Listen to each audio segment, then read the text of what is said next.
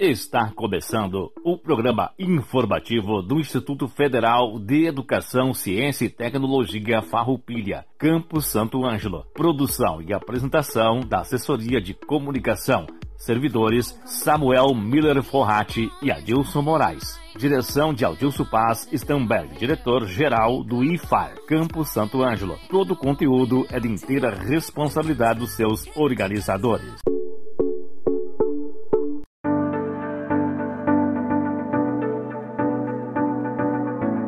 Boa tarde a toda a comunidade santo-angelense. Hoje, 10 de agosto de 2021, estamos iniciando mais um programa informativo do IFAR Santo Ângelo. O programa informativo do IFAR Santo Ângelo vai ao ar todas as terças-feiras, das 13 horas às 13 horas e 30 minutos, aqui pela Rádio Com FM 98.5. Nesta semana temos algumas datas comemorativas. No dia 11 é comemorado o Dia do Advogado também o Dia do Estudante e o Dia do Garçom. Já no dia 12 é o Dia Internacional da Juventude, o Dia Nacional das Artes e também o Dia Nacional dos Direitos Humanos. Temos no dia 13 o Dia do Economista e no dia 15 o Dia da Informática. A comissão organizadora da 5 MTEC do IFAR Campus Santo Ângelo convida para o evento que ocorrerá de forma virtual de 6 a 7 de outubro de 2021. A Quinta MTEC é um evento promovido pelo IFAR Campo Santo Ângelo destinado à participação de instituições de ensino médio, técnico, superior e pós-graduação da comunidade local e regional. Nesta edição, excepcionalmente, teremos a sessão temática Sustentabilidade e Inovação no IFAR, destinada a trabalhos elaborados pelos servidores do IFAR. A submissão dos trabalhos da sessão temática deverá ocorrer na forma de resumo expandido, modelo em anexo ao edital, a ser enviado para o e-mail mtec.san.ifroupilha.edu.br, no mesmo prazo de submissão das demais modalidades do evento. Estes serão avaliados para fins de verificação da pertinência às normas estabelecidas e farão parte dos anais do evento. Contamos com a participação de todos. Acesse o site www.iffarroupilha.edu.br/mtec. Atenção, comunidade santo-angelense. A equipe diretiva, ASCOM e coordenação da assistência estudantil estão organizando uma live de acolhimento para o início do segundo semestre letivo de 2021, conhecendo o IFAR, visita virtual ao campus. A princípio será no dia 24 de agosto, às 14 horas, para estudantes dos cursos diurnos e no dia 27 de agosto, às 19 horas, para estudantes dos cursos noturnos. O IFAR Campus Santo Ângelo teve algumas melhorias neste último ano. Assim, os objetivos da live serão mostrar a estrutura física do campus aos estudantes que ainda não tiveram a oportunidade de conhecer e matar a saudade daqueles que já estudaram lá contaremos com a presença de todos. Teremos três assuntos no programa de hoje: sobre o projeto de extensão Interação Linguística e Multiletramentos com Imigrantes Haitianos, teremos as convidadas Nayara Chemin, aluna egressa e voluntária do projeto, e também Luíse Fios, aluna e imigrante haitiana. Logo após, falará sobre a quinta MTEC o diretor de pesquisa, extensão e produção, professor Dr. Luiz Luzi, a coordenadora de pesquisa, professora doutora Talita Comaru e a estudante do curso superior de licenciatura em computação, Viviane Zinelli. Por fim, teremos os participantes do grupo de pesquisa em agricultura sustentável e tecnologias integradas, professor Dr. Luiz Luzi e professor Dr. Marcelo Haas.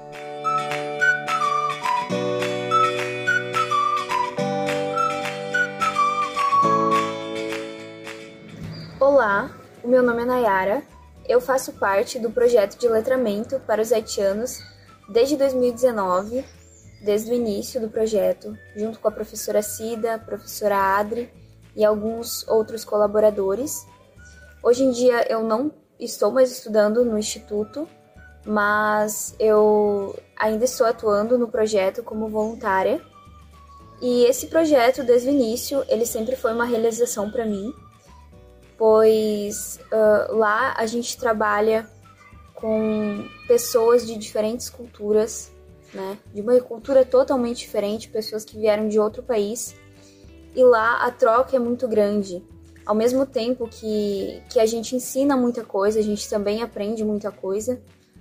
Muitas coisas além uh, da, da, simples, da simples língua portuguesa e da língua francesa, né, crioula, que é a língua deles. Mas a gente aprende sobre solidariedade, sobre empatia, sobre respeito. E esse projeto muitas vezes uh, exigiu de mim e dos meus colegas muita dedicação. Muitas vezes foi cansativo, mas em todos os dias a gente sempre sai das aulas com um sorriso no rosto e, e sabendo que todo o esforço valeu a pena. Porque a gente acompanha a evolução deles, o interesse que eles têm pela língua portuguesa e a força.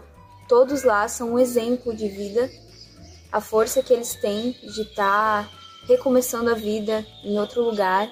Isso é muito gratificante poder fazer parte de tudo isso.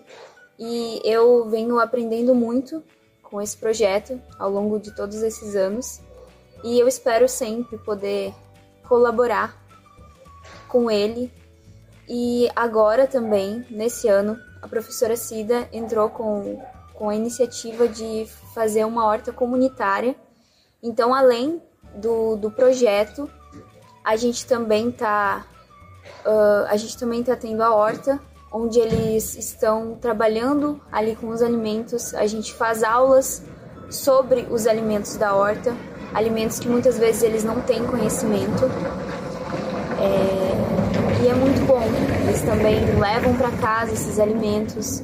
Enfim, uma inicia iniciativa como a desse projeto nos ensina sobre solidariedade, sobre empatia e sobre principalmente ter um olhar humano com o próximo e além de nos dar uma grande família, né? É uma frase meio clichê, mas no fim das contas é isso que a gente acaba se tornando.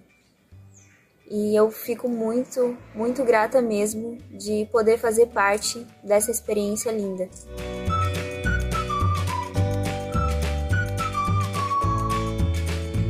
Boa tarde, eu sou Luíse, sou haitiana. Eu moro aqui em Brasil faz três, três anos. Eu fui iniciar aula nesse projeto. Está muito, muito importante para nós, porque nós aprendemos muitíssimo lá.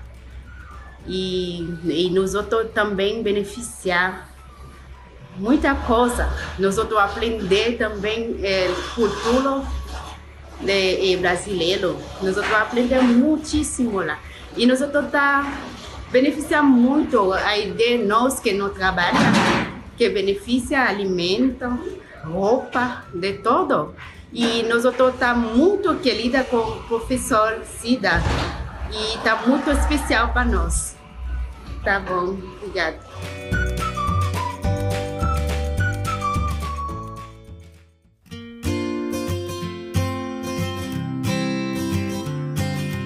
Uma boa tarde a toda a comunidade. Eu sou o professor Luiz estou aqui para dar um recado muito especial. Em nome da comissão organizadora da quinta Mostra de Tecnologia, Educação e Ciência, MTEC, gostaria de divulgar este evento que se consolida a cada ano. Estamos no período de submissão de trabalhos, que se estende até o dia 27 de agosto de 2021. A quinta MTEC será realizada nos dias 6 e 7 de outubro de 2021, sendo um evento local promovido pelo Instituto Federal Farroupilha Campus Santo Ângelo, destinado à participação de instituições de ensino médio, técnico, superior e pós-graduação da comunidade local e regional. O objetivo da quinta MTEC é oportunizar o compartilhamento de trabalhos, estudos e projetos nos campos do ensino, da pesquisa, da extensão, da inovação, elaborados por estudantes e pesquisadores do IFAR e das instituições de ensino da comunidade local e regional, na forma de exposição, apresentação e discussão. Para participar da quinta MTEC, os estudantes deverão inscrever-se no site iffarroupilha.edu.br barra MTEC. Nesse site encontram-se todas as informações, o regulamento do evento e também o tutorial para submissão de trabalhos na plataforma Bookline. Poderão participar como autores da quinta MTEC estudantes matriculados ou egressos das instituições de ensino médio, técnico, superior e pós-graduação da comunidade local e regional, na condição de autor, coautor e sendo indispensável a participação de um orientador. A inscrição dos trabalhos é de inteira responsabilidade do estudante mediante a anuência do seu orientador. Todos os trabalhos deverão ser inscritos e submetidos conforme orientações descritas no site da Quinta MTEC, no período de 7 de julho a 27 de agosto. Poderão ser submetidos trabalhos inéditos de ensino, pesquisa, extensão e inovação tecnológica, finalizados ou em andamento. A submissão dos trabalhos deverá ser na forma de resumo simples, sendo permitida a submissão de um resumo por inscrição, o apresentador de um trabalho pode configurar como coautor em mais um trabalho. Entretanto, o primeiro autor em um trabalho só poderá inscrever um trabalho. Os trabalhos deverão pertencer às seguintes áreas temáticas: ambiente e saúde, informação e comunicação, gestão e negócios, recursos naturais ou multidisciplinar não contemplada nas demais áreas. Todos os resumos serão avaliados pelo Comitê de Revisão Científica e os trabalhos aprovados serão publicados nos anais do evento. As apresentações orais serão realizadas no dia 6 de outubro de 2021 de forma remota pela plataforma Google Meet. As apresentações orais serão de 5 a 10 minutos. A apresentação oral deverá ser realizada apenas pelo primeiro autor. As apresentações serão realizadas em diferentes salas do Google Meet, em que os ouvintes poderão acessar as salas de acordo com as temáticas de seu interesse. Desta forma, convidamos a você, estudante ou egresso do IFAR ou de outras instituições de ensino médio, técnico, superior e pós-graduação da comunidade local e regional, para que, junto ao seu orientador, inscreva seu trabalho no nosso evento. Ficamos à disposição para qualquer dúvida pelo e-mail mtec.san@iffarroupilha.edu.br. Novamente, mtec.san@iffarroupilha.edu.br. Ficamos à disposição. Um grande abraço e até mais.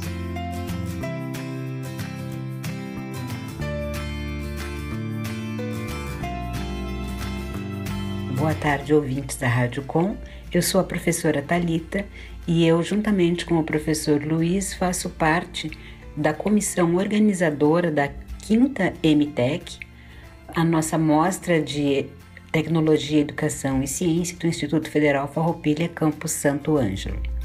E hoje eu estou aqui numa missão muito especial, que é de conversar com uma de nossas alunas, que foi destaque na quarta MTEC em 2020, com a apresentação de um trabalho. Lembrando que os destaques de apresentação, eles concorrem entre todas as categorias. Nós temos, como o professor Luiz falou, nós temos apresentação de trabalhos de ensino, pesquisa, extensão e inovação, e todos esses trabalhos concorrem ao prêmio de destaque. E hoje nós vamos conversar então com a Viviane Pinto Zinelli, que é natural de São Borja, residente em Santo Ângelo e é aluna do curso de licenciatura em computação no quinto semestre e que em 2020, na quarta MTech, recebeu o prêmio Destaque apresentando um trabalho sobre pensamento computacional na educação. Viviane, Fala um pouco pra gente sobre esse trabalho apresentado na quarta MTEC. Como foi que tudo começou? Isso foi um trabalho de disciplina? Foi uma tarefa de aula? A gente sabe que foi um trabalho de ensino. Como é que foi isso? E de onde surgiu a ideia de trabalhar com esse tema especificamente? Olá a todos! É com enorme prazer que compartilho hoje um pouco da minha experiência na quarta MTEC, na Mostra de Tecnologia, Educação e Ciência, esse evento tão relevante para que nós acadêmicos possamos divulgar nossas aprendizagens adquiridas durante o curso, né?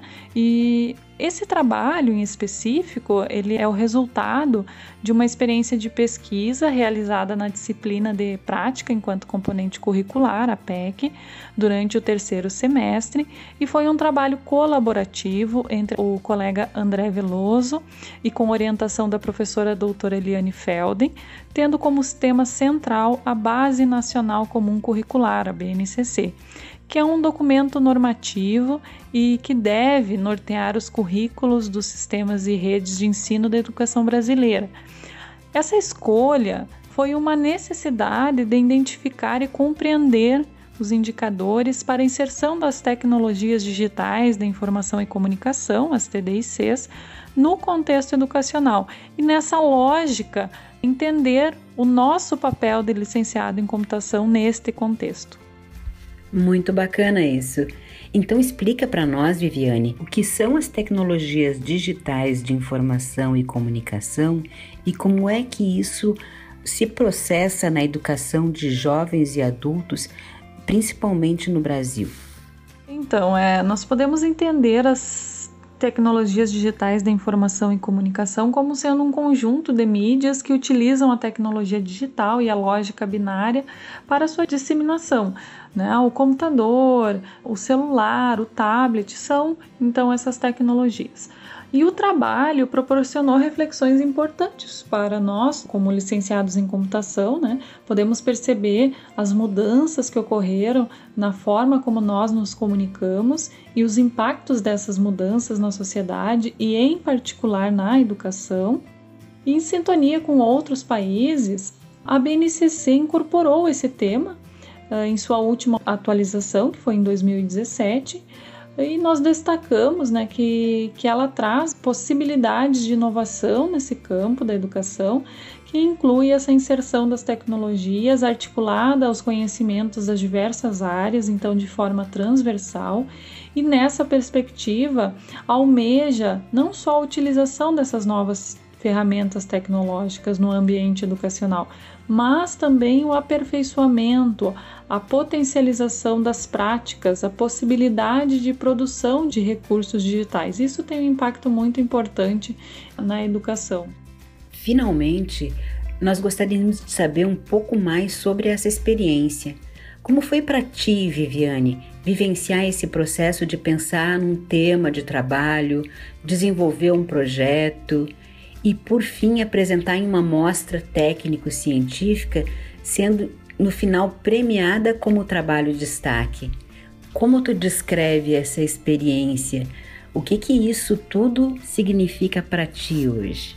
Primeiramente, eu ressalto que todo o estudo é um processo de colaboração, não só com o colega André, mas de toda a turma, que após a leitura desse documento uh, promoveu né, um debate riquíssimo que permitiu considerações importantes sobre o tema.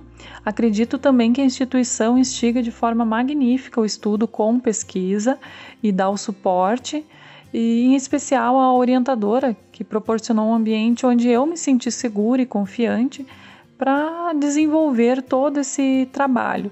E foi muito gratificante. A premiação é um detalhe, mas claro, que nos deixa felizes é um reconhecimento do nosso esforço em produzir conhecimento.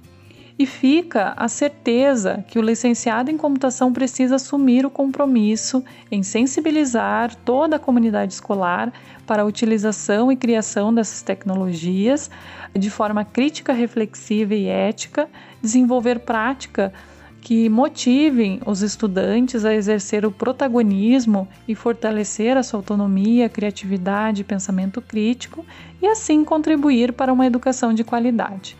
Agradeço então a oportunidade, um abraço a todos, tchau.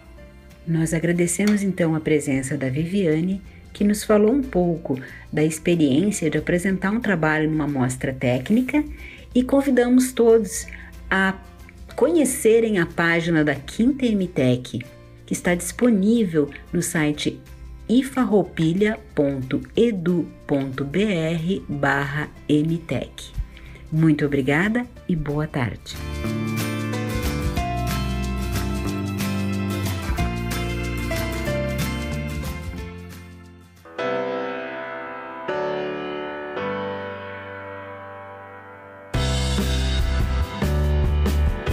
Prezados ouvintes da Rádio Com, eu sou o professor Luiz e eu gostaria de falar sobre o grupo de pesquisas em agricultura sustentável e tecnologias integradas. Este grupo foi iniciado em 2019 com o objetivo de integrar pesquisadores de diferentes áreas na realização de pesquisas relacionadas à agricultura sustentável e tecnologias integradas foi registrado e certificado no Diretório de Grupos de Pesquisa do Conselho Nacional de Desenvolvimento Científico e Tecnológico, CNPq. As linhas de pesquisa do grupo são relacionadas ao manejo e conservação do solo e da água, ecofisiologia de plantas, produção vegetal integrada e informática aplicada à agricultura. Fazem parte do grupo de pesquisa servidores pesquisadores com formação em agronomia, geografia, biologia, informática e desenvolvimento rural. Atualmente fazem parte do grupo de pesquisas oito servidores do IFAR Campus Santo Ângelo e 12 estudantes pesquisadores. Alguns dos projetos relacionados ao grupo de pesquisa são os seguintes: agricultura de precisão em sistemas de produção agrícola, desenvolvimento e produtividade da soja em diferentes épocas de semeadura em Santo Ângelo, produtividade e fenologia de híbridos de milho cultivados em oito épocas de semeadura, aspectos fenológicos e produtivos da canola cultivada em diferentes épocas, SIGE, Sistema de Gerenciamento de Irrigação, Balanço Hídrico em Hortaliças, quantidade e qualidade da água da bacia hidrográfica do Rio Ijuí e suas relações com os diferentes usos do solo, monitoramento dos componentes florestais de um sistema agroflorestal em implantação no IFAR Campo Santo Ângelo, manejo integrado de pragas em diferentes épocas de plantio do feijão, comparação de genótipos de batata doce fornecidos pela Embrapa Clima Temperado e cultivos por agricultores de Santo Ângelo. Estudo do potencial inseticida e biotecnológico de compostos de origem botânica, novas perspectivas para compostos isolados utilizando um modelo baseado em drosofila. Avaliação dos efeitos Dilex paraguaiensis na disfunção locomotora no modelo de doenças de Parkinson em drosófila avaliação do potencial toxicológico e biotecnológico dos compostos orgânicos de selênio em drosófila, dentre outros projetos que já foram executados e que serão executados ainda.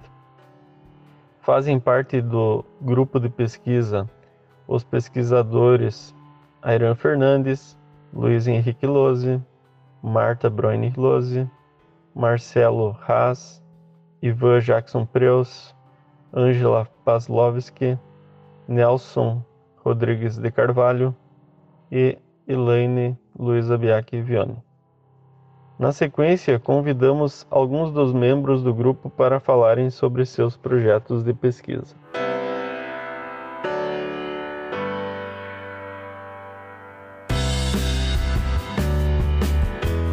Olá, tudo bem? Aqui é o professor Marcelo Haas. Sou docente de Geografia no campus Santo Ângelo desde 2019.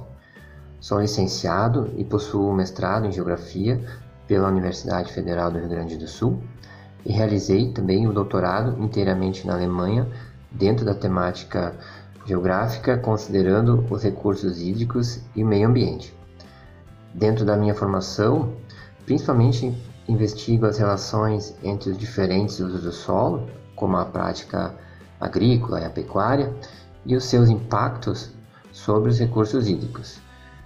Nesse sentido, estou trabalhando hoje também em um projeto que envolve a bacia hidrográfica do Rio Ijuí, uma área ampla onde aqui o campus Santo Ângelo e o município de Santo Ângelo e todo o contexto regional estão inseridos. Dentro da proposta do projeto, considerando assim que as atividades humanas em geral levam a algum tipo impacto negativo para as águas superficiais, investiga o uso e a ocupação do solo e as consequências desses diferentes usos e ocupações sobre a quantidade e a qualidade da água superficial. A ideia, assim, é conhecer melhor os efeitos que as diferentes atividades, como a agropecuária, a industrial e a urbana, têm sobre os recursos hídricos, principalmente em termos de consumo de água e a disponibilidade superficial e ainda a qualidade desta água superficial, em função dos diferentes usos né, e a cobertura que se tem do solo. Em uma fase posterior, após ter todo um mapeamento do uso e cobertura do solo a partir de imagens de satélites e também com idas a campo, ainda será possível fazer simulações em modelos computacionais para observar como se comportam os recursos hídricos caso mudássemos algumas práticas agropecuárias, por exemplo, e ainda a gente pode usar esses modelos para ver né, as consequências que as mudanças climáticas vão ter né, sobre a qualidade e a quantidade né, das águas superficiais. Bem, espero que em breve eu possa trazer mais contribuições, que é o intuito desse projeto, né, conhecer mais a nossa realidade aqui regional para poder trazer subsídios para o planejamento e o desenvolvimento da nossa região né, dentro dessa bacia hidrográfica do Rio Juí. Um grande abraço a todos.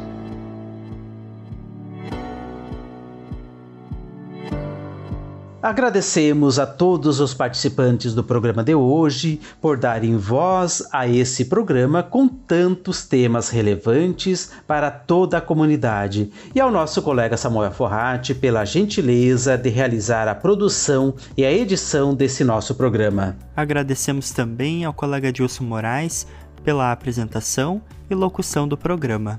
Encerramos o programa de hoje com a reflexão do livro por que fazemos o que fazemos de Mário Sérgio Cortella?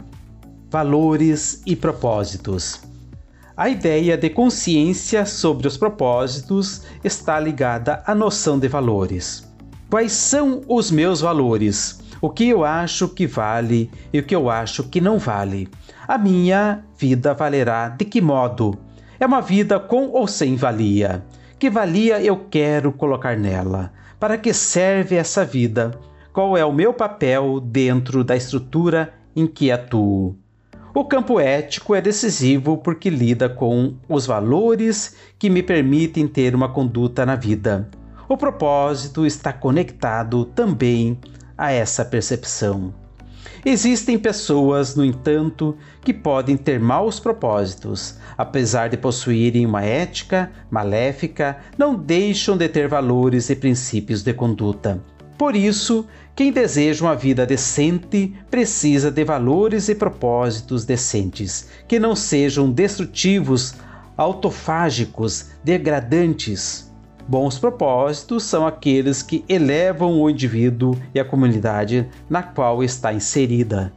O filósofo espanhol Ortega y Gasset afirmou: Eu sou eu e a minha circunstância.